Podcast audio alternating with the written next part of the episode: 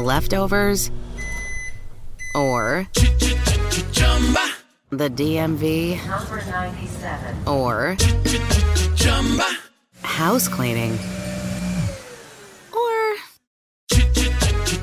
Chumba Casino always brings the fun. Play over a hundred different games online for free from anywhere. You could redeem some serious prizes. Chumba. ChumbaCasino.com. Live the Chumba life. No purchase necessary. Void where prohibited by law. T plus terms and conditions apply. See website for details. I love the playoffs. Anything can happen. But the best part? It's like bonus football. And bonus football means betting bonuses with Gambit DC. For a limited time, get up to a 57% multi sport parlay boost on the Gambit DC app, online, or at any Gambit DC retail location throughout the district. It's the most exciting time to be a fan. So make your play and get the home field advantage with Gambit DC. Limited time offer, terms and conditions apply. Please buy responsibly. Bienvenidos al podcast de Salud Esfera, la comunidad llena de ideas para vivir mejor.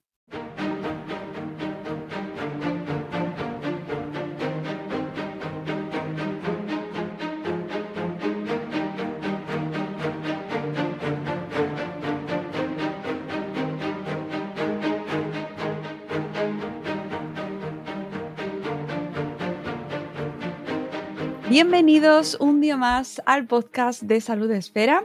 Volvemos en un nuevo episodio para acercarnos a una temática que hemos abordado desde, desde distintas perspectivas, lo hemos hecho desde Madre Esfera, lo hemos hecho también desde Salud Esfera y hoy eh, retomamos esta temática y lo hacemos con la ayuda de un invitado al cual he tenido la oportunidad de conocer a través de las redes y que no he conseguido reprimir mis ganas de hablar con él y, y que nos contase porque estoy convencida de que esta conversación eh, nos va a hacer aprender y reflexionar mucho sobre un tema tan importante y tan urgente como es el suicidio.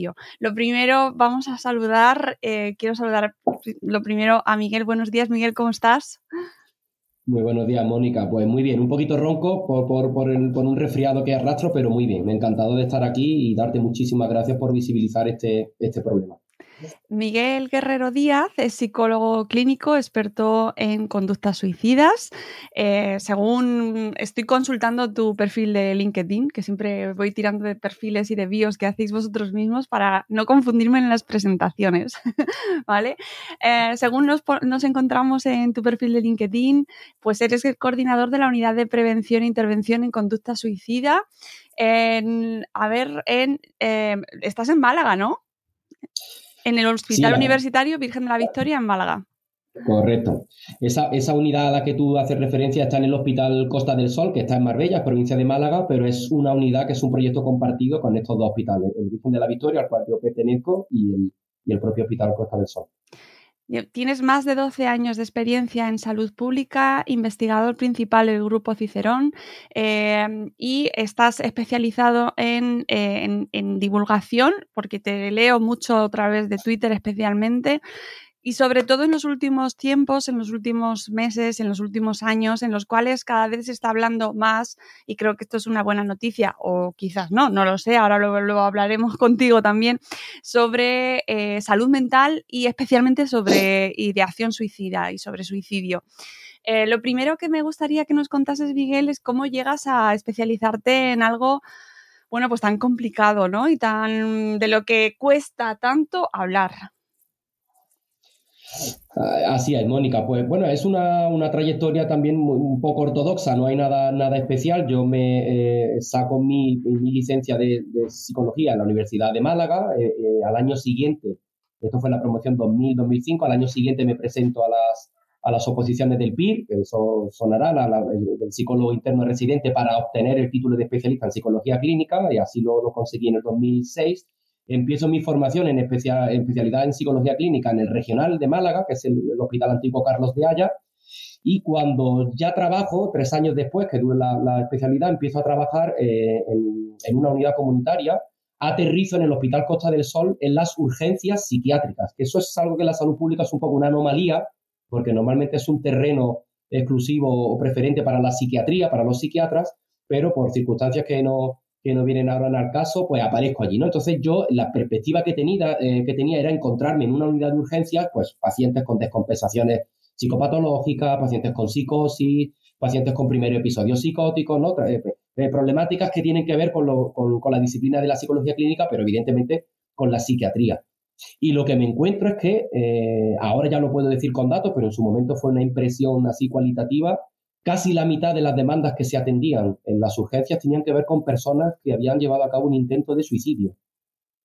Y a mí eso me llamó mucho la atención, aparte de una vocación eh, personal, porque eh, afortunadamente a mí el suicidio no me ha traído una experiencia personal, una experiencia familiar, una experiencia eh, cercana, pero sí desde el punto de vista profesional y vocacional, a mí siempre me ha llamado mucho la atención la pregunta ¿no? de por qué la persona, por qué el ser humano se suicida, ¿no? Lleva a cabo una conducta que es tan contraria al instinto de supervivencia y al instinto ¿no? de, la evolución, eh, que a mí eso sigue siendo una parte de enigma, pero dentro del enigma eh, y coincidiendo con esto de, de, la atención a tantas personas, ¿no? De diferentes perfiles y no necesariamente personas con enfermedades mentales, aparece, ¿no? Digo, jóvenes, personas mayores, personas adultas, hombres, mujeres. A mí me preocupa mucho la atención que se le está dando en ese momento a la conducta suicida, creo que se podía mejorar y eh, puse en marcha un proyecto, esto fue ya en 2017, un proyecto que se bautiza como Proyecto Cicerón, que es un plan de prevención, de intervención y posvención en la conducta suicida dentro de mi área sanitaria. Y entre otras muchas estrategias que pone en marcha este plan, una de ellas es crear la que hoy en día es la primera y todavía única unidad en Andalucía que se dedica exclusivamente a la prevención del suicidio. A mí me preocupaba mucho el poder mejorar la atención a este tipo de, demandas de conducta suicida, obviamente sin tener ni idea que la pandemia, ¿no? lo que ocurrió después, iba precisamente ¿no? a, incrementar la demanda y la preocupación, lo iba a poner en la picota ¿no? social y pública, pero la, unidad Cicerón es una unidad, ya le digo, prepandémica, o sea, ya estaba antes del COVID y, nos ha permitido también sacar unas conclusiones muy interesantes con respecto a lo que ha pasado en el, en el COVID. Y entiendo que se ha mejorado la atención y ahora también ayudamos a otras unidades de gestión clínica a que también puedan mejorar, eh, con la experiencia que nosotros ya tenemos aquí en el programa Cicerón, que puedan mejorar la atención a las personas con riesgo de suicidio. Madre mía, que, que, no he terminado con la, con el avión de LinkedIn, porque resulta que también eres socio de Papágeno, o papageno, papageno, que no lleva acento, papageno, Que, es, que es una eh, asociación, eh, si no me equivoco, o sea, es una asociación que lleva un tiempo divulgando también sobre, bueno, pues especialmente haciendo prevención eh, sobre este, este fenómeno, ¿no? Sobre el suicidio y con la cual además estás participando también en charlas con mm, actos públicos que se están haciendo y que se está haciendo una labor que yo tengo la sensación, a lo mejor es que me fijo más, pero tengo la sensación de que se están haciendo cada vez más cosas.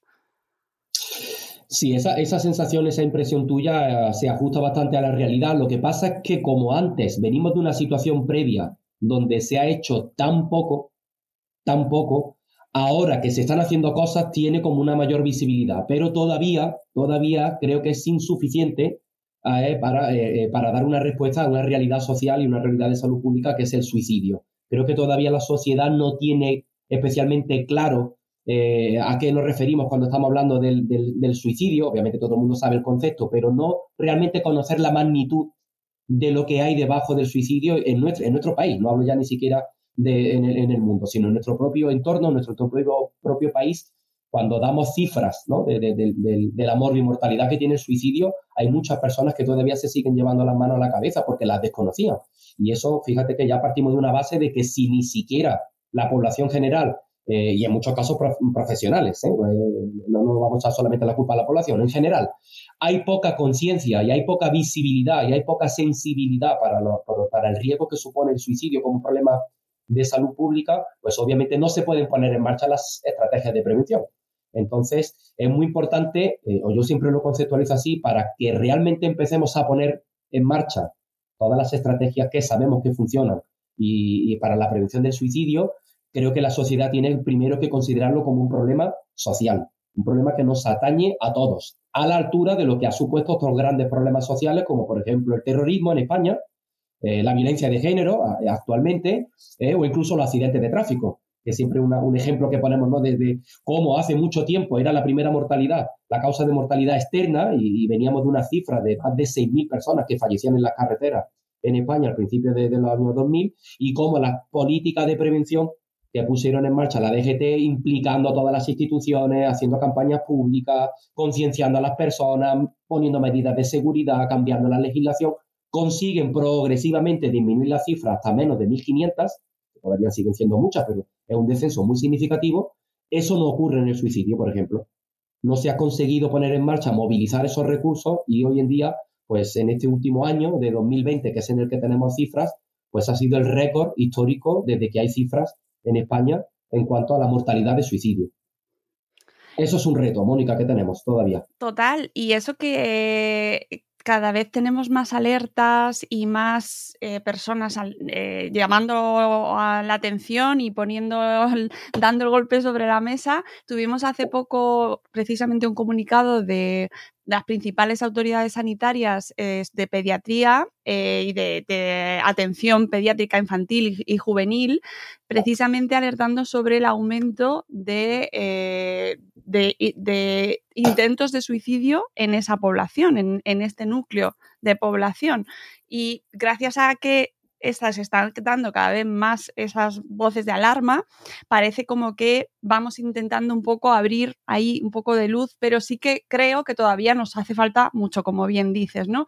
Y una de las principales cuestiones con la que quería empezar era, em, y que ya nos has avanzado tú antes, ¿existe la conciencia social de qué es lo que puede llevar a, a una persona a suicidarse? ¿O porque muchas veces se piensa que va asociado a un problema de salud mental, a un trastorno de salud mental como tal. Y entonces mm, parece como, como encima además no sabemos de salud mental, pues va al cajón desastre de la salud mental y entonces lo dejamos ahí y no es problema nuestro.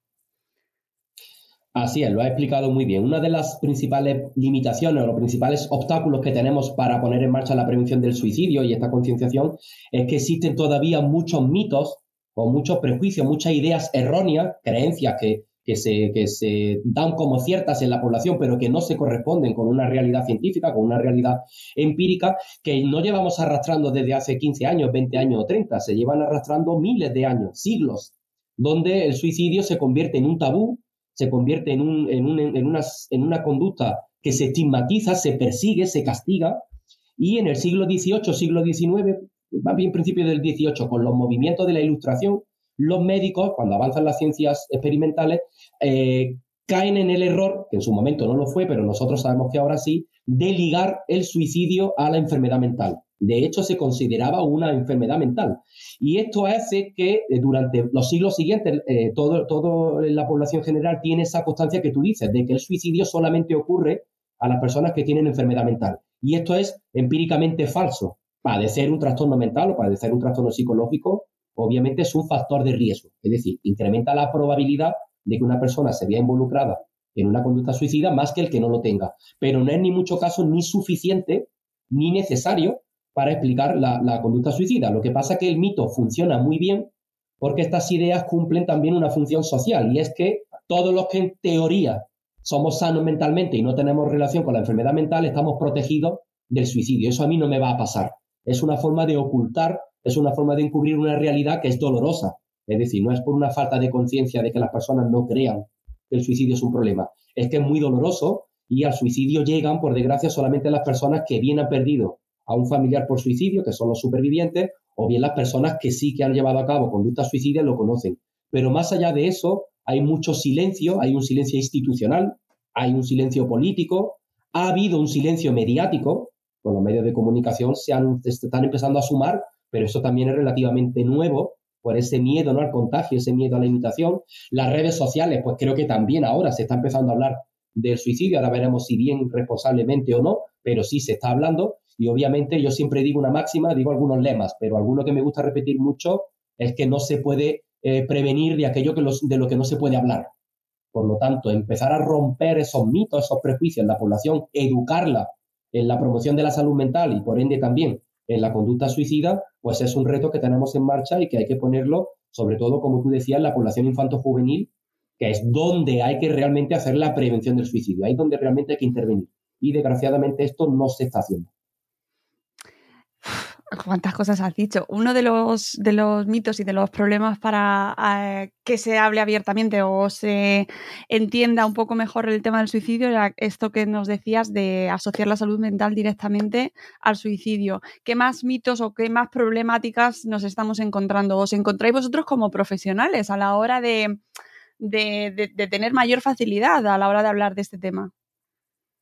Claro, es que los mitos no dejan de ser obstáculos o barreras para que las personas puedan pedir ayuda. Por eso es por lo que es tan importante derribarlas, porque hay muchas personas que están pensando en el suicidio y tienen miedo a pedir ayuda tanto a su grupo cercano, su entorno cercano, como ayuda profesional, precisamente porque en su cabeza opera estos mitos que estamos hablando. Por ejemplo, uno que hace mucho daño y que afecta también directamente a los profesionales, independientemente de que sean sanitarios o no, es el de que hablar del suicidio incrementa el riesgo de suicidio. Es decir, si tú le hablas a una persona abiertamente o le preguntas si quiere suicidarse, tenemos como una suerte de magia, como que esa persona, si no tenía la idea, la va a tener y si la tiene, la va a llevar a cabo. Y esto es totalmente falso porque ocurre justamente lo contrario. Preguntar abiertamente del suicidio, aunque es una conversación eh, francamente dolorosa, reduce el riesgo de suicidio porque le da a una persona que está sufriendo una ventana, una oportunidad de poder desahogarse, de poder ventilar, de poder tener eh, disponer de esa ayuda, eh, que sí, obviamente sabemos que son más protector que si no lo hace de esa forma. Por lo tanto, hablar del suicidio no incrementa el riesgo. Lo que incrementa es precisamente la posibilidad de la conexión y de poder prevenir eh, una conducta suicida. Y obviamente digo los sanitarios porque no es lo mismo la responsabilidad que pueda tener el, tu vecino a la que pueda tener, por ejemplo, el médico de familia. Leftovers or the DMV, Number 97. or house cleaning, or Chumba Casino always brings the fun. Play over a hundred different games online for free from anywhere. You could redeem some serious prizes. ChumbaCasino.com. Live the Chumba life. No purchase necessary. Void were prohibited by law. T plus terms and conditions apply. See website for details. Los médicos de atención primaria tienen que preguntar a los pacientes abiertamente y en muchos casos no lo hacen por miedo a la, respuesta. Por lo tanto, están bloqueando la posibilidad de que puedan luego acceder a los recursos más especializados de eh, salud mental. Otros mitos que hacen mucho daño, por ejemplo, también, pues tiene que ver con que el suicidio no se puede prevenir. Hay gente que el suicidio es inevitable, no se puede prevenir y por lo tanto eh, no tiene mucho sentido porque forma parte, digamos, de la libertad individual o es un derecho eh, inanilable de las personas, no tenemos que entrar en el suicidio, eso es algo que es una decisión personal y esto también es empíricamente falso. El suicidio es verdad que no se puede predecir. Ahora mismo no tenemos ninguna herramienta para poder decir qué persona concretamente y en qué momento y cómo va a poder llevar a cabo un suicidio. Pero eso no significa que no se pueda eh, prevenir. De hecho, en los lugares, sean áreas sanitarias, comunidades, países, donde se implementan las medidas de prevención que han demostrado evidencia científica, se reducen de manera muy significativa, muy drástica, las cifras de mortalidad y morbilidad de suicidio. Lo que no podemos llegar es a, dejar el suicidio a cero. Eso es imposible. Mientras hablábamos de los accidentes de tráfico, mientras haya vehículos y haya tráfico, va a haber accidentes, pero se pueden prevenir. Mientras eh, una persona esté viva, puede morir. Mientras ser, el ser humano siga existiendo, el suicidio va a seguir existiendo, eso es evidente. Pero podemos reducir, podemos evitar una cantidad muy elevada de muertes, que eso se traduce después a evitar que muchas familias se rompan y que sufran uno de los acontecimientos, pues, yo creo que puede ser los más traumáticos y los más estresantes que pueda pasar en una familia, ¿no? Que pierdan a una persona por, por, perder la vida de manera voluntaria. Y luego, por cerrar, ¿no? Diría algún mito también que, que creo que, que, eh, que, cunde mucho en la población y es que las personas que dicen el suicidio, que hablan del suicidio, no lo van a hacer. O justo lo contrario, que las personas que se van a suicidar no lo van a decir. Y esto también se ha demostrado eh, que es falso. Las personas que quieren eh, morir, es otro mito, el suicidio quiere morir. No, perdón, el suicidio lo que quiere es, es dejar de sufrir. Quiere salir de esa condición, pero no niega la vida. Lo que niega son las dificultades que está teniendo en la vida. Pero todas las personas, la mayoría, te podría decir más de un 85% de las personas que han fallecido por suicidio lo han verbalizado, lo han dicho en los meses previos. Incluso hay un dato que, ya, es muy llamativo, pero es cierto. El mismo día que las personas que, han perdido la vida por suicidio eh, acudieron a atención primaria, ese mismo día un 18% había acudido el día que llevó a cabo el suicidio. Si vamos hacia atrás, medio año hacia atrás, hasta un 50% y más de un 80% en el año previo.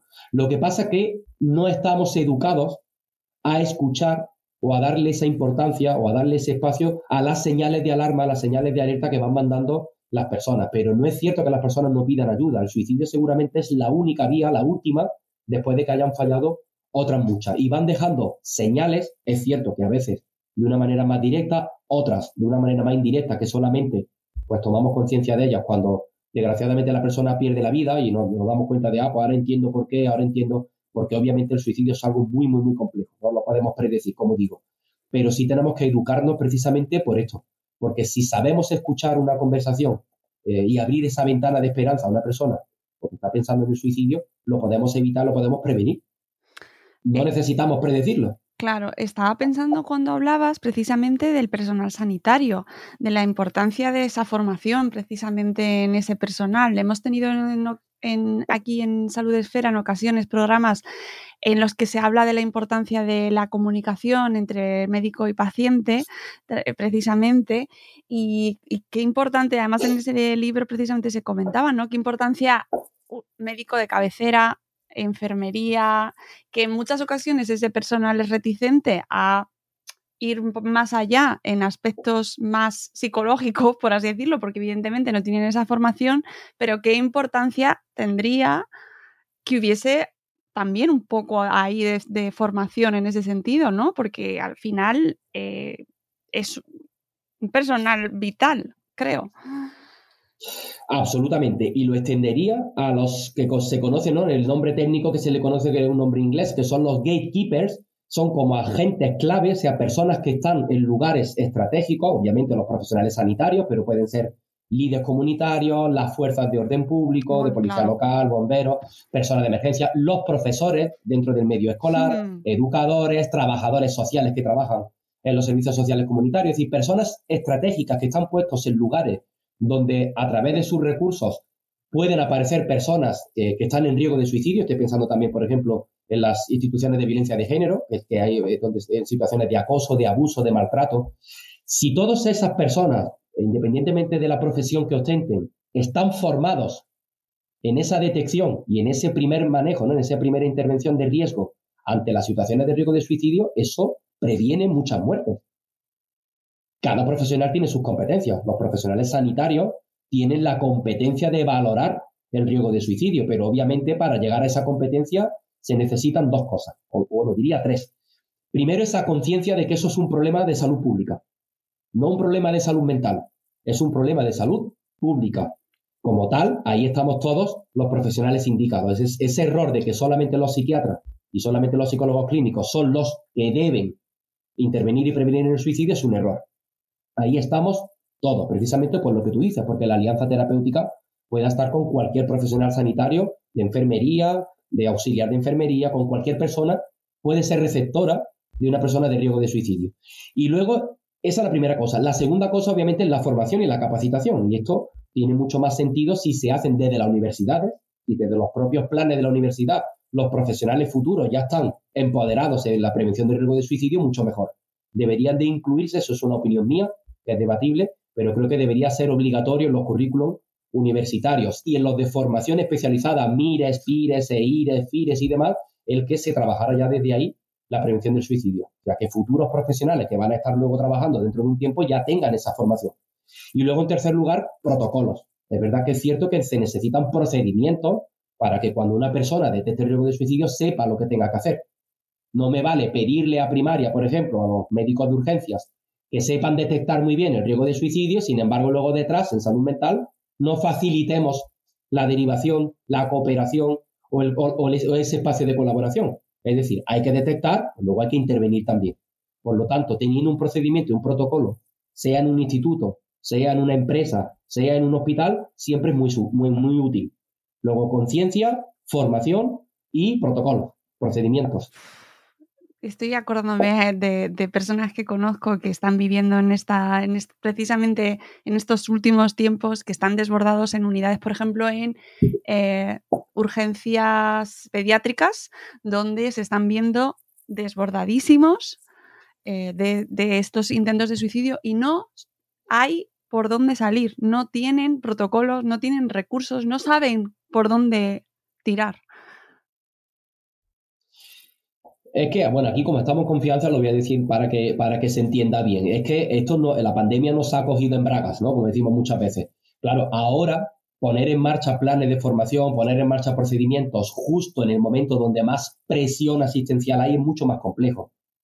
Si esto, este trabajo se hubiese hecho eh, previamente, el impacto de la pandemia es una hipótesis, podría haber sido que no, pero se podría haber manejado las cosas de otra manera. Cuando uno está desbordado, uno está en una situación donde estamos viendo también que se están desmantelando los recursos en urgencias, en atención primaria y en la propia salud mental, tres, tres lugares clave para la prevención son precisamente los que están sufriendo un detrimento de los recursos, de los recursos humanos. Pues claro, es muy difícil. Ahora ellos están reclamando un trabajo que es necesario, que debería de haberse hecho antes, pero mira, si tenemos que sacar alguna de las conclusiones positivas ¿no? que puede haber tenido la, pandemia, es precisamente que eh, a partir de ahora, cuando salgamos, ¿no? que estamos saliendo ya de esta, de esta primera fase pandémica, donde estamos pasando ya la post-pandemia, pues que este trabajo se haga. A mí mi preocupación, entre comillas, mi miedo, es que cuando pase un tiempo y la, y la demanda sí que se vaya absorbiendo, luego volvamos al error de cerrarlo y volver a no hablar de esto hasta que hasta la siguiente. Entonces, es una ventana de tiempo que hay que aprovechar si realmente de esto salen esto que estoy comentando, la formación y estos cambios que se necesitan en el sistema de salud y en el sistema social. Mm. Espero que eso ocurra. Estoy convencida de que el personal sanitario que nos escucha y que nos escuchará cuando este programa salga, cuando salga al aire, eh, pedirá lo mismo que tú, porque, porque sé de situaciones en las que están viviendo, pues eso, la falta de información, la falta de recursos, y ya, pues ya, no, ya no hablo de familias, o que evidentemente no tienen ni la formación ni, ni el conocimiento, sino de gente que está en primera línea atendiendo urgencias pediátricas, por ejemplo, o urgencias de adultos, ¿no? Pero sabemos que el aumento en urgencias pediátricas está siendo brutal, ¿no? Y ese personal es el que está sin recursos, con lo cual desde aquí lo vamos a pedir ahí que, que, se, que se dé esa acción. Y yo, lo sé, y yo los entiendo, yo empatizo con ellos, están en esa situación de indefensión. Yo no quisiera verme eh, eh, teniendo que atender una demanda para la cual yo no estoy preparado ni tengo los recursos necesarios. Eso genera una angustia y un estrés muy elevado que convierte a los propios profesionales sanitarios en población de riesgo. Eso es lo que te iba a decir, su salud mental. claro, su propia salud mental. O sea, tenemos que cuidar a los que nos cuidan, si no estamos, estamos perdidos. Entonces, yo entiendo mucho esa situación de indefensión de eh, de, tener que atender ahora unas demandas eh, que para las cuales no, no, no, eran muy frecuentes, no que no existieran, ¿eh? porque las demandas de conducta suicida, de autolesiones en población pediátrica han existido, pero es cierto que no con la, con la visibilidad que está teniendo ahora y con la incidencia que está teniendo ahora. Por eso hay que ayudarles, no se pueden quedar solos. Y a veces tienen que dar una primera respuesta prácticamente mirando a sus espaldas que no tienen nada. Y eso no, no, puede, no puede ser y por eso hay que reivindicarlo. Eso tenemos que pedirlo desde fuera, las familias y los profesionales sanitarios. A ver si los gestores públicos nos escuchan. No, y además que se está haciendo, que se está reivindicando, se está pidiendo y se están escuchando las voces y al final entre todos tenemos que intentar que sea así. Otra cuestión así que me parece muy relevante es si existe eh, un, un perfil vulnerable o más vulnerable ante precisamente el riesgo de, ideación suicidia, ¿no? Si, existe un perfil o, hay, hay, un grupo más susceptible que otro. Es cierto, sí, partiendo de la base de que cualquier persona en algún momento de su vida eh, podría verse involucrada en la conducta suicida, bien porque tenga ideas, porque tenga planes, porque lleva a cabo eh, intentos, es cierto que hay unas poblaciones más vulnerables, más predispuestas eh, y se conocen bien, están bastante bien identificadas las poblaciones que acumulan más factores de riesgo. Por ejemplo, eh, la principal, en mi opinión, la principal población de riesgo es precisamente las personas que tengan un trastorno mental grave. No que el trastorno mental grave sea la causa del suicidio, pero sabemos que las personas con trastornos mentales graves, aparte del propio sufrimiento emocional que conlleva eh, la enfermedad mental, la estigmatización y el rechazo que encuentran el no poder trabajar, perder las amistades, se van aislando, eh, van perdiendo oportunidades, se van quedando, eh, pues obviamente genera un nivel de sufrimiento añadido que eh, incrementa la probabilidad de llevar a cabo un intento de suicidio o morir por suicidio. Pero dicho esto también digo lo contrario y es cierto, la mayor parte de las personas que tengan trastornos mentales no van a morir por suicidio, pero no quita que un porcentaje muy, muy amplio de las personas que fallecen por suicidio tenían una enfermedad mental. Por ejemplo, las poblaciones que tienen patología dual. ¿Esto qué es? Pues que además de tener algún trastorno psicológico, tienen un problema de consumo o de abuso, de dependencia a las drogas. Fundamentalmente el alcohol, que es una, sustancia que está muy relacionada con el, el, suicidio. Por lo tanto, personas que tengan problemas de alcohol, de abuso de alcohol o de otras drogas, tienen mayor riesgo. Poblaciones sociales, por ejemplo, las poblaciones que están en riesgo de exclusión. Ahora estoy pensando en, los migrantes que, están viniendo de la guerra de Ucrania, los refugiados, las personas que son minorías étnicas, minorías eh, por cualquier otra condición de la orientación sexual, colectivo LGTBI, personas que tienen ese rechazo o que ven ese rechazo, ese aislamiento en la sociedad y quedan eh, aislados, tienen mayor probabilidad de riesgo. Las personas mayores, las personas mayores, aunque hablamos mucho de la población infanto-juvenil, eh, hay que tener en cuenta que la, verdadera población de riesgo en cuanto a franja etaria son las personas mayores. Tras la pandemia, eh, las personas mayores de 70 años se han incrementado un 20%. Son más de 1.100 personas las que han fallecido eh, mayores, de, mayores de edad, personas ancianas. Posiblemente por otro factor de riesgo que son las poblaciones que tienen enfermedades físicas graves, enfermedades que generan discapacidad o que generan un dolor físico crónico o, que genera una interferencia grande en la vida, quedan en situación de dependencia, es otro factor de riesgo y una población que también hay que estar muy cercanas. Lo hemos dicho también antes, los supervivientes, personas que han perdido a un familiar o a un ser querido por suicidio, en muchos casos pasan a ser también población de riesgo porque tienen más probabilidad de tener ideas de suicidio, en muchos casos por, por, esa fantasía no lícita también de reunirse con su familiar o con su ser querido o por el propio sufrimiento que el duelo eh, conlleva. Y luego hay otras poblaciones también, pues población reclusa, sabemos que en la cárcel también la población eh, penitenciaria tiene mucho riesgo de suicidio, los profesionales sanitarios, como hemos dicho. Ahora habría que añadir a los sobrevivientes del COVID-19, que también es una, población nueva que, que, tiene muchas, ¿no? por, las propias consecuencias del COVID, pero también por la situación en la que, en que han quedado a nivel físico, social y demás, pues también son eh, más vulnerables al riesgo de suicidio. Por lo tanto, y luego la población adolescente, no todos, pero sí los adolescentes más frágiles, las personas que han vivido abusos Lucky Land Casino asking people what's the weirdest place you've gotten lucky? Lucky? In line at the deli, I guess? Aha, in my dentist's office. More than once, actually. Do I have to say? Yes, you do. In the car before my kids' PTA meeting. Really? Yes. Excuse me, what's the weirdest place you've gotten lucky? I never win and tell. Well, there you have it. You can get lucky anywhere playing at LuckyLandSlots.com. Play for free right now. Are you feeling lucky? No purchase necessary. Void where prohibited by law. 18 plus. Terms and conditions apply. See website for details. For the ones finding new ways to ensure the job always gets done. For the ones wearing many hats. For the ones who are hands-on, even from far away. And the ones keeping business moving forward. We are Granger, offering professional-grade industrial supplies plus real-time product availability and access to experts ready to answer your toughest questions. Call, clickgranger.com, or just stop by. Granger, for the ones who get it done.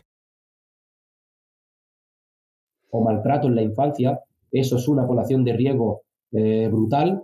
El, el, el, padecer o el haber vivido una situación de acoso, de violencia, de abuso, en cualquier modalidad, cuanto más temprano, peor. Eso es un predictor de, de conducta suicida en el adulto muy importante. Y esa es una población que también está bastante oculta y puesto que hay una relación directa, no, no causa efecto, pero sí eh, de, mayor riesgo, eh, es muy interesante tenerla también monitorizada, tenerla vigilada. Madre mía, qué panorama, Miguel. ¿Cómo se nos ha quedado de repente? Porque al final empiezas a ver colectivos y de madre mía, queda, queda queda poco. Eh, ¿Qué papel cuenta aquí o, qué papel tiene el psicólogo o la psicóloga precisamente en, estas situaciones? ¿Cuándo hay que acudir? Porque claro, eh, en muchas ocasiones puede darse y no haberse enterado, por ejemplo, la familia de que está dándose esa situación de sufrimiento, ¿no? O, quizás sí, pero ¿en, qué momento entráis vosotros y cuál es la función principal aquí del psicólogo? Hombre, la, figura del psicólogo, yo eh, tengo que decirlo y reivindicarlo porque es mi profesión, pero entiendo, y yo creo que también todo el mundo estaremos de acuerdo en que la dimensión psicológica del suicidio es clave. El suicidio es una realidad que es multidimensional, como hemos dicho, que, tienen que sumarse varias disciplinas y varios profesionales. Pero, eh, como decía Edwin Sneyman, que es el padre de la suicidología moderna, decía que el suicidio básicamente era una crisis psicológica. Por lo tanto, los psicólogos tenemos un papel muy importante. Primero en la prevención. Antes de pasar a tu pregunta, que es la intervención, hay que pensar que podemos tener un, papel activo en la promoción de la salud mental y en la prevención de las conductas suicidas. Por lo tanto, en el medio escolar y en los medios de comunicación tenemos un papel clave que tenemos que aprovechar. Si falla la prevención y hay que intervenir, porque una persona ya eh, eh, ha expresado un deseo de, de muerte, en primer lugar hay que distinguir si estamos hablando de un deseo de muerte, de no querer vivir o de querer matarse, que puede sonar igual, pero es muy diferente. O sea, son muchas las personas que en un momento dado en la vida podemos pensar en no querer vivir, cuántas veces nos hemos levantado ¿no? por la mañana algún día, algún día de dificultad y decir, ojalá no viviera y no tuviera que pasar el día de hoy. Eso no es una idea suicida. Puede ser una, parte, una situación previa, pero eso eh, son demandas que se pueden diluir perfectamente en tu entorno si tienes personas con las que encuentras el poder comentarle esto, porque seguramente es una idea pasajera muy asociada a un momento de estrés puntual. Ahora bien, si esa situación evoluciona y la persona ya no está pensando en no querer vivir, sino lo que quiere es matarse, y la persona está pensando en acabar con su vida para acabar con ese dolor o ese sufrimiento, eso para mí es una urgencia. Eso para mí requiere poner en conocimiento lo antes posible a cualquier profesional sanitario para que genere una derivación. Ahí obviamente la respuesta que hablaba antes, que tiene que hacer inmediata. Si yo voy al médico y me dice, vale, te voy a mandar al psicólogo, porque estás pensando en el suicidio, pero tiene cita dentro de 70 días, pues eso no, eso no, eso no es una manera de poder adecuar la demanda.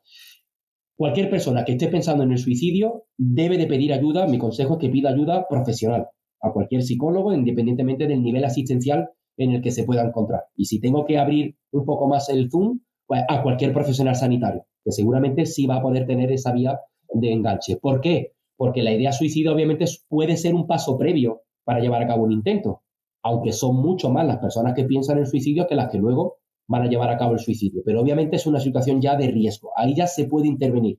Y sabemos que cuanto antes intervengamos, mayor efecto va a tener la intervención y más preventiva. Por eso es importante hacerlo. Porque si las personas están pensando en el suicidio y esa idea va y viene, pero queda fija en su mente y va evolucionando, pasa ya lo que llamamos la planificación suicida. Ya las personas están pensando en qué método, van a llevar a cabo, en cuándo lo van a hacer, en cómo, y esa situación ya es sí de riesgo alto. Ya ahí hay una situación en la que en un momento dado puede ocurrir el que la persona pierda ese control y lleve a cabo el intento de suicidio. Si sobrevive, que afortunadamente eh, eh, son la mayoría, hay que decirlo también así, eh, luego tienen otra oportunidad que es la intervención ya, digamos, más especializada, que es la a la que yo me dedico prioritariamente para evitar esa situación de reintento de suicidio. O sea que todavía tendríamos otra ventana más de tiempo para poder hacerlo, pero todo el mundo entenderá que es mejor frenar el riesgo de suicidio cuando se está ideando en las primeras fases que no tener que esperar que las personas pongan en peligro su vida y atenderlas después de haber sobrevivido a un intento, porque eso deja secuelas también físicas en muchos casos y también psicológicas en la familia y en las personas que le hacen sufrir, le hacen sufrir mucho. Y no hay nada más predictivo para poder, para fallecer por suicidio que haber realizado un intento de suicidio. Esa es una, esa es una, son de las pocas variables, de los pocos factores de riesgo que sí que tienen un valor predictivo muy alto. El realizar un intento de suicidio incrementa hasta 40 veces el riesgo de poder morir por suicidio. Por lo tanto, a esa población hay que atenderla eh, y, es esa precisamente la población que atiendo yo en la unidad eh, Cicero del hospital.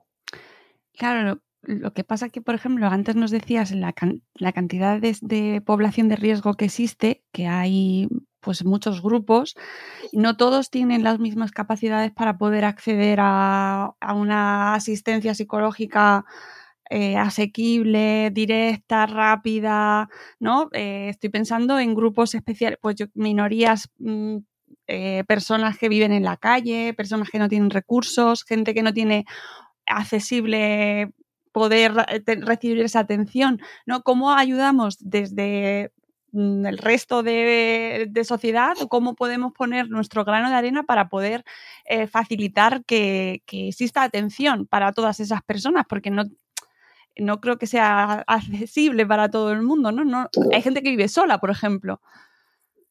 Así es. Y hay personas que viven en la calle, como tú dices. Eh, por ejemplo, a la unidad Cicerón acude una persona en su vehículo al hospital, se marcha después de la consulta en su vehículo, pero es que vive en su vehículo.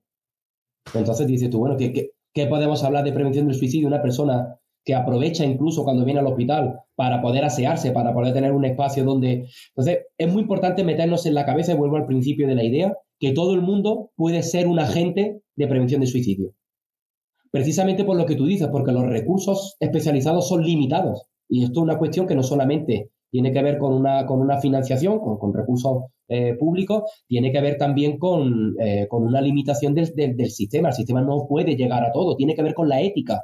No hay un sistema justo porque precisamente eh, lo que sí es cierto, yo siempre repito, es que con los pocos recursos que tengamos, podemos priorizar o podemos decidir dónde ponerlos. Y eso sí ya abre una ventana de importancia. Lo mismo, no estamos ahora mismo capacitados para atender todos los problemas de salud mental, pero habrá que elegir dentro de las necesidades cuáles son las poblaciones que hay que priorizar. Y ahí sin duda estarían las personas que están en riesgo de suicidio. Para los servicios sociales comunitarios pasa exactamente igual. Hay muchas necesidades de prestación económica, de acceso a la vivienda, políticas de igualdad, pero si tienes que decidir, precisamente aquellas personas que estén desvinculadas del sistema, que están viviendo en la calle, tendrían que tener más prioridad. Sin embargo, ocurre lo contrario. Esto es algo que se conoce ¿no? como la ley de cuidados inversos, que es dedicar más recursos a las personas que tienen problemas de intensidad leve, moderada, y en detrimento de mayor cantidad de recursos precisamente a las personas que están en mayor riesgo, en mayor vulnerabilidad. Eso siempre lo vamos a poder hacer. Siempre podemos priorizar. Lo que pasa es que siempre tenemos que tener constancia de ese conflicto ético. Si tú estás dando más recursos en un lugar, es en detrimento de otros. Eso es evidente. No hay un aumento, no hay una dotación de recursos porque son, francamente, son limitados. Y en algunos casos se ha demostrado que mayor número de recursos no redunda en una mejor atención. Eso lo sabes, lo sabes tú también en muchos. A veces es que hay que hacer las cosas bien con otro tipo de orden, con otro enfoque. Y el enfoque que, que, que necesitamos es un enfoque asertivo comunitario. Los recursos tienen que salir a la calle, no esperar que los pacientes, los usuarios vengan a los recursos. Yo esa es mi filosofía de trabajo y, creo que en este caso del suicidio todavía más. Hay que acercarse a la población de riesgo, no esperar a lo contrario, que sean ellos los que tengan que acudir a los servicios.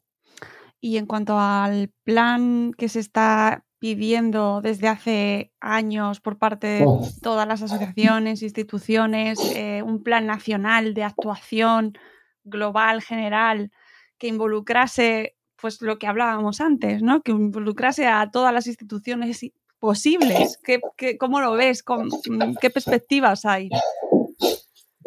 Es que esta pregunta nos la hacen mucho y es una pregunta totalmente lícita, totalmente ética, pero para la cual todavía nos cuesta mucho dar respuestas, porque quien tiene que realmente responder son los poderes públicos, que no significa esto que le esté echando la culpa a los políticos, pero obviamente tienen esa responsabilidad social y pública y son ellos los que tienen que que ponerlo en marcha. Fíjate qué manera tan diferente de, abordar a nivel eh, político, a nivel público, el problema del suicidio. Por ejemplo, en Japón, que es un país que también comparte unas tasas de suicidio muy altas, tras la pandemia crean un ministerio que se llama Ministerio de la Soledad. Uh. ministerio de la Soledad, donde ahí evidentemente hay muchas políticas para conectar a las personas eh, porque ya hemos dicho que el aislamiento social es un factor de riesgo. En, Gran Bretaña, en Irlanda, hay ministerios que se llaman Ministro de Salud Mental y Prevención del Suicidio. Y aquí en España, no solamente no hay un plan, sino que queda la prevención del suicidio como un epígrafe de un apartado dentro del plan de salud mental, con una dotación económica eh, ya famosa ¿no? de los 100 millones de euros en tres años, ni siquiera en uno, en tres años. Luego equivale a 33 millones de euros para prevenir el suicidio en un año en España, siendo la principal causa de muerte eh, no natural en nuestro país. Eso no tiene sentido ninguno. Para los políticos, la muerte, los políticos que suelen ser cobardes, la muerte no es rentable políticamente, el suicidio no lo es. Y si para la sociedad no es un problema, para el político no es un problema tampoco, no hay una necesidad. Entonces la reivindicación obviamente está llegando de colectivos que estamos muy interesados, pero no está llegando como debería llegar a través de, de, las calles. La gente no está en la calle manifestándose por la salud mental y por el suicidio, por la prevención del suicidio, pese a que todo el mundo sabemos que es, una, es un problema. Y luego hay una situación también que es la característica de nuestros políticos y es que primero habría que pagarlo, habría que darle una dotación económica, crear un plan nacional implica tener una financiación sostenida en el tiempo, no a impulsos. Y eso ya abre un problema ya político.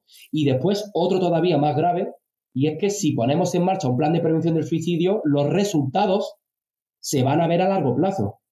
Invirtiendo ahora, estaríamos eh, hablando de un horizonte de 10 años. Y la política cortoplacista, miope, que tienen los políticos es de resultado a corto plazo. Y precisamente esto no es. No, es algo, un rédito que vayan a sacar de manera inmediata. Requiere una unión política para que a largo plazo podamos tener. Entonces, todas estas dificultades hacen, eh, y habrá alguna más que nosotros desconocemos, que habrá que preguntarle a los partidos políticos, de por qué no, no se implementa un plan nacional, porque hay otros países de nuestro entorno que ya lo tienen y funcionan.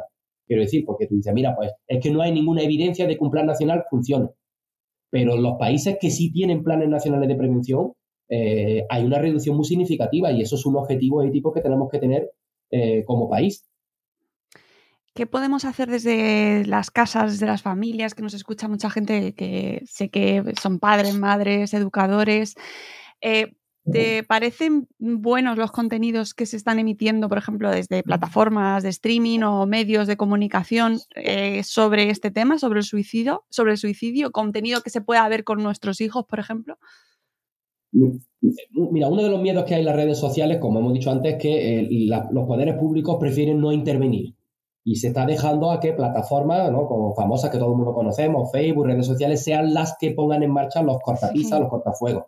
Pero fíjate, no hablando nosotros, no controlando las redes sociales, estos contenidos ya lo están haciendo otros, pero no precisamente para algo bueno. Hay una evidencia de que hay 1,2 millones de páginas en Google favoreciendo el suicidio, haciendo apología del suicidio, enseñando, dando herramientas, incluso conocimiento, incluso hasta métodos, para que cualquier persona pueda acceder y, se valide esa situación de suicidio. Eso es dramático. Y no tenemos oportunidad de poder intervenir 1,2 millones de páginas porque me imagino, como dice muchas veces la policía, que cierran una y aparece otra. Pero sí podemos nosotros liderar ese discurso.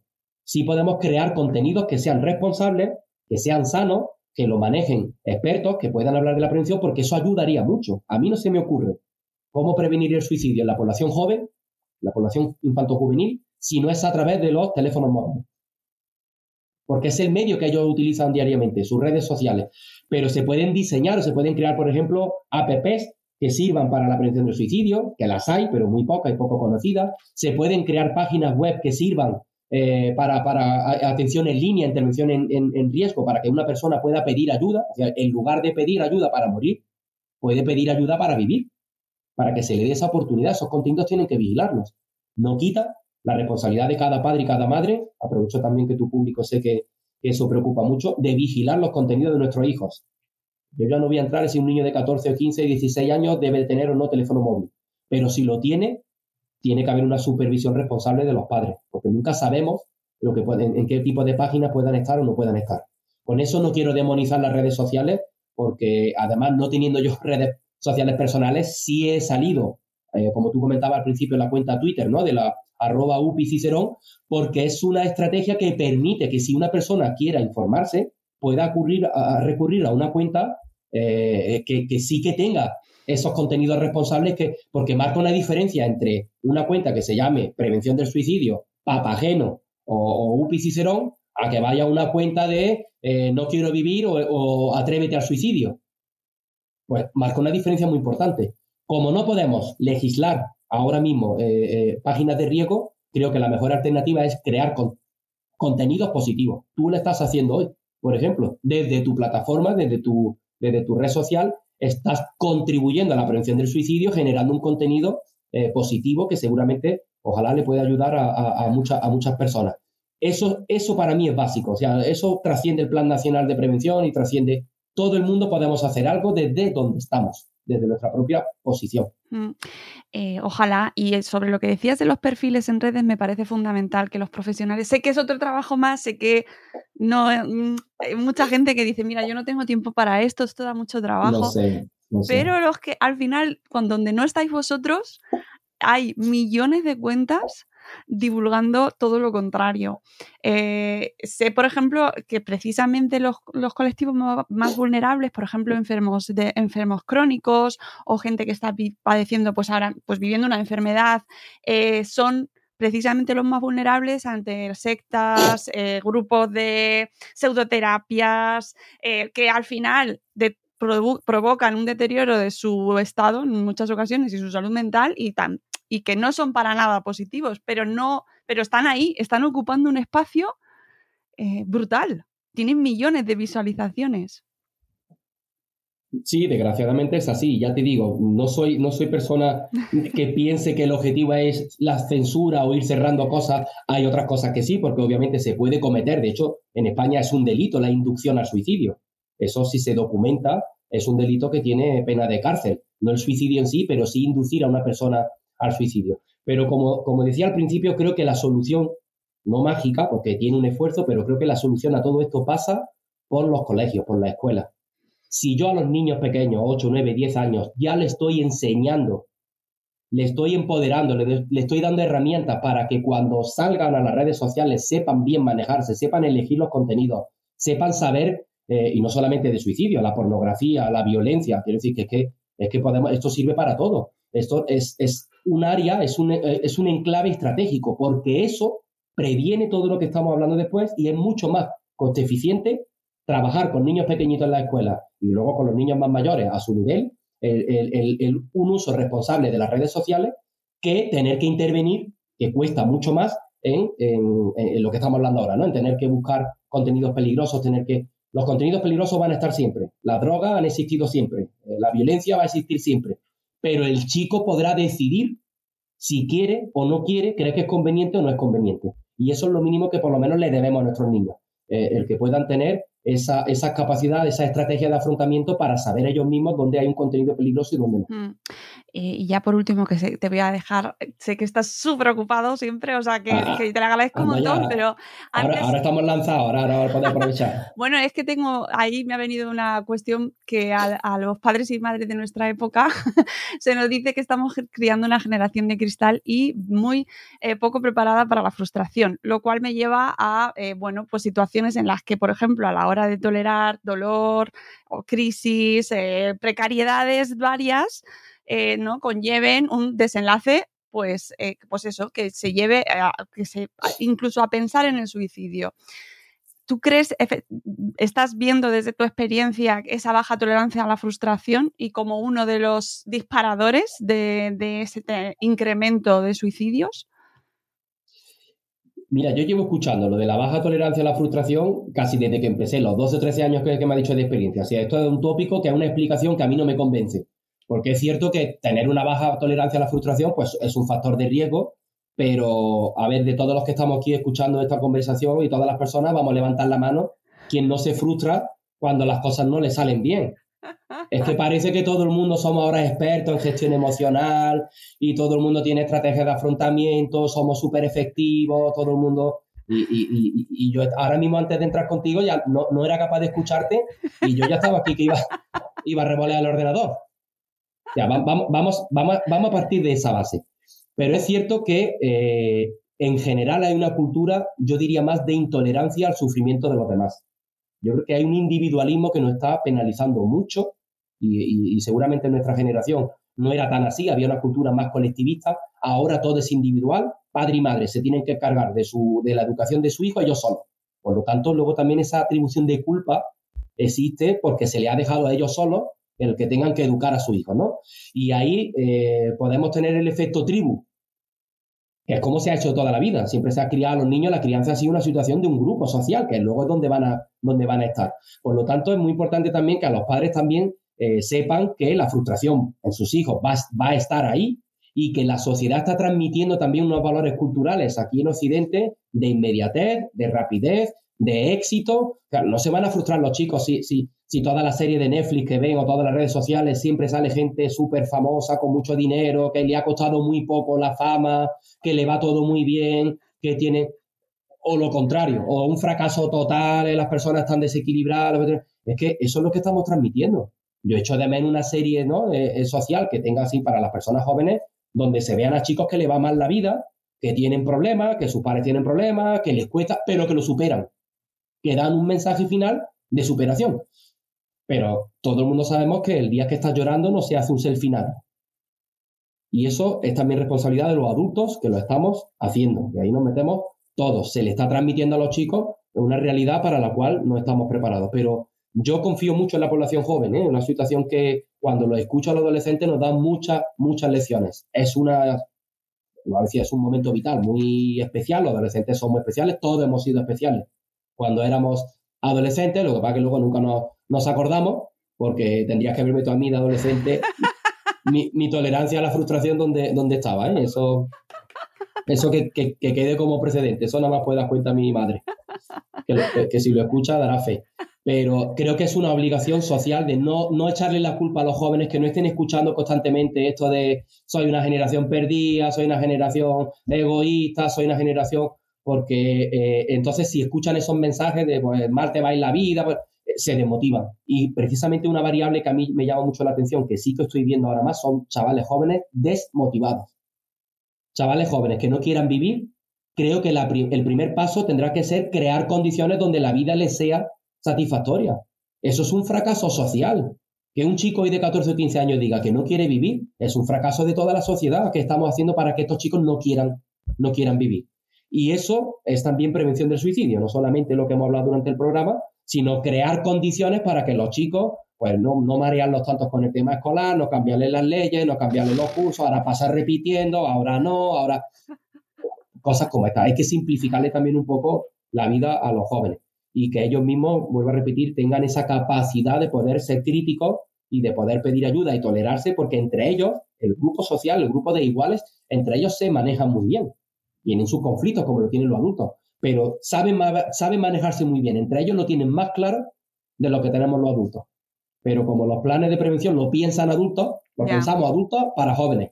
Habrá que incorporar también a que los jóvenes nos digan cómo quieren que se les ayude. Y eso también yo creo que es muy, muy interesante.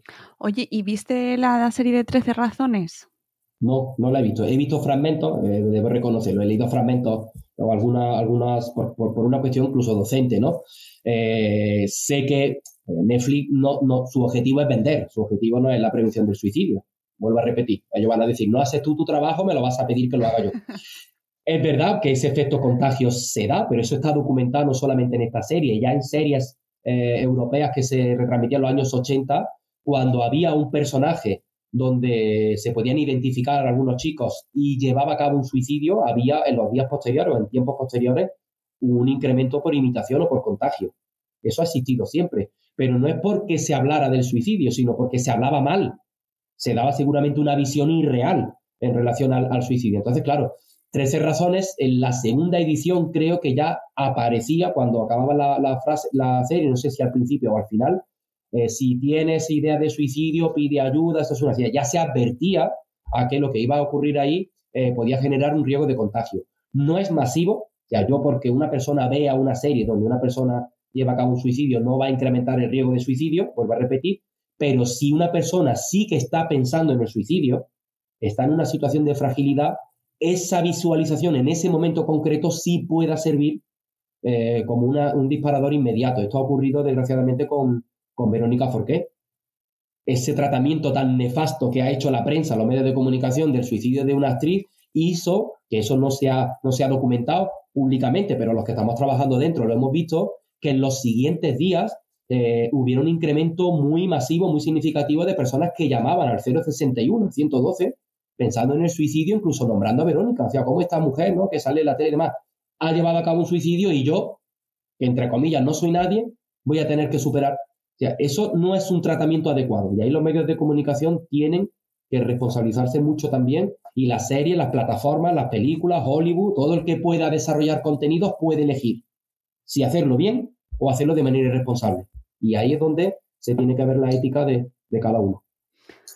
Jo, qué gusto escucharte, Miguel. Eh, ya para finalizar, recomiéndanos materiales eh, accesibles para leer sobre este tema eh, a gente que está escuchándonos, que no sea personal sanitario o especialista, pero que quieran saber un poco más sobre este tema, sobre prevención del suicidio, sobre todo lo que nos estás hablando.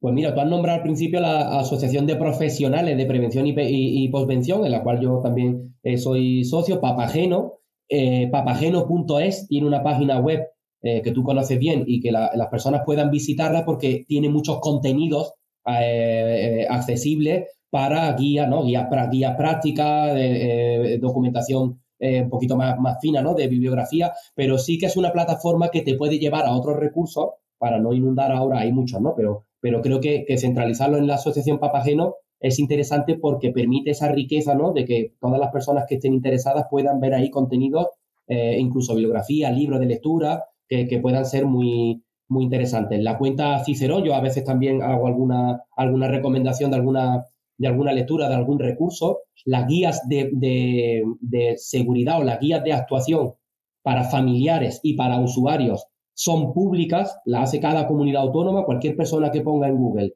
guía de prevención para familiares que tengan a personas con, le van a salir unas guías eh, de práctica clínica y una guía de recomendaciones de profesionales expertos que se pueden descargar de manera gratuita.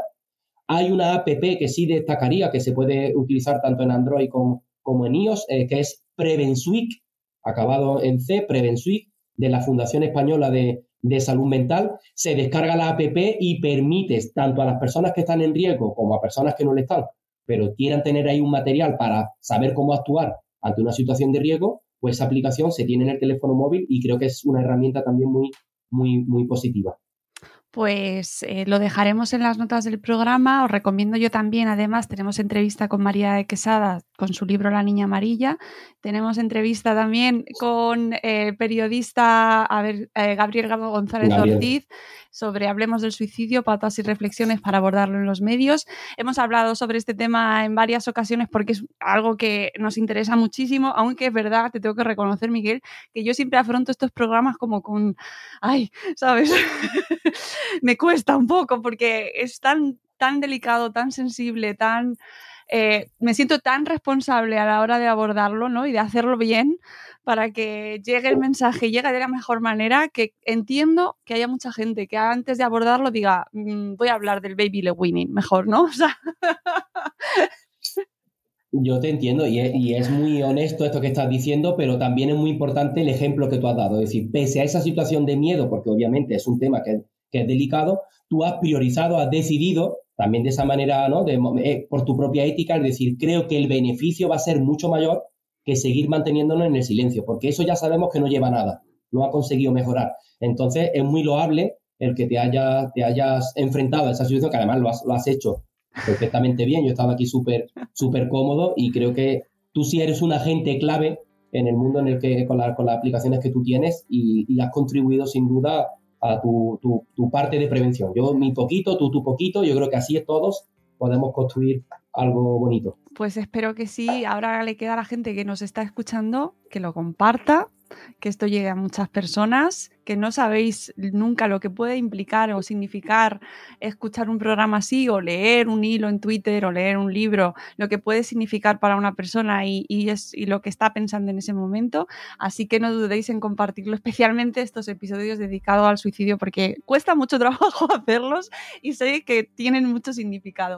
Miguel, solo darte las gracias, de verdad es un placer haber hablado contigo y te seguiremos porque sé que además vas haciendo charlas, vamos viendo todo lo que vas haciendo, así que ahí seguiremos tu trabajo y muchísimas gracias por tu labor y por este ratito de divulgación tan, tan importante. Pues muchas gracias a ti, Mónica, ha sido un placer. Amigos, nos vamos, volveremos en un nuevo episodio y ya sabéis, tened mucho cuidado ahí fuera, cuidado mucho, adiós.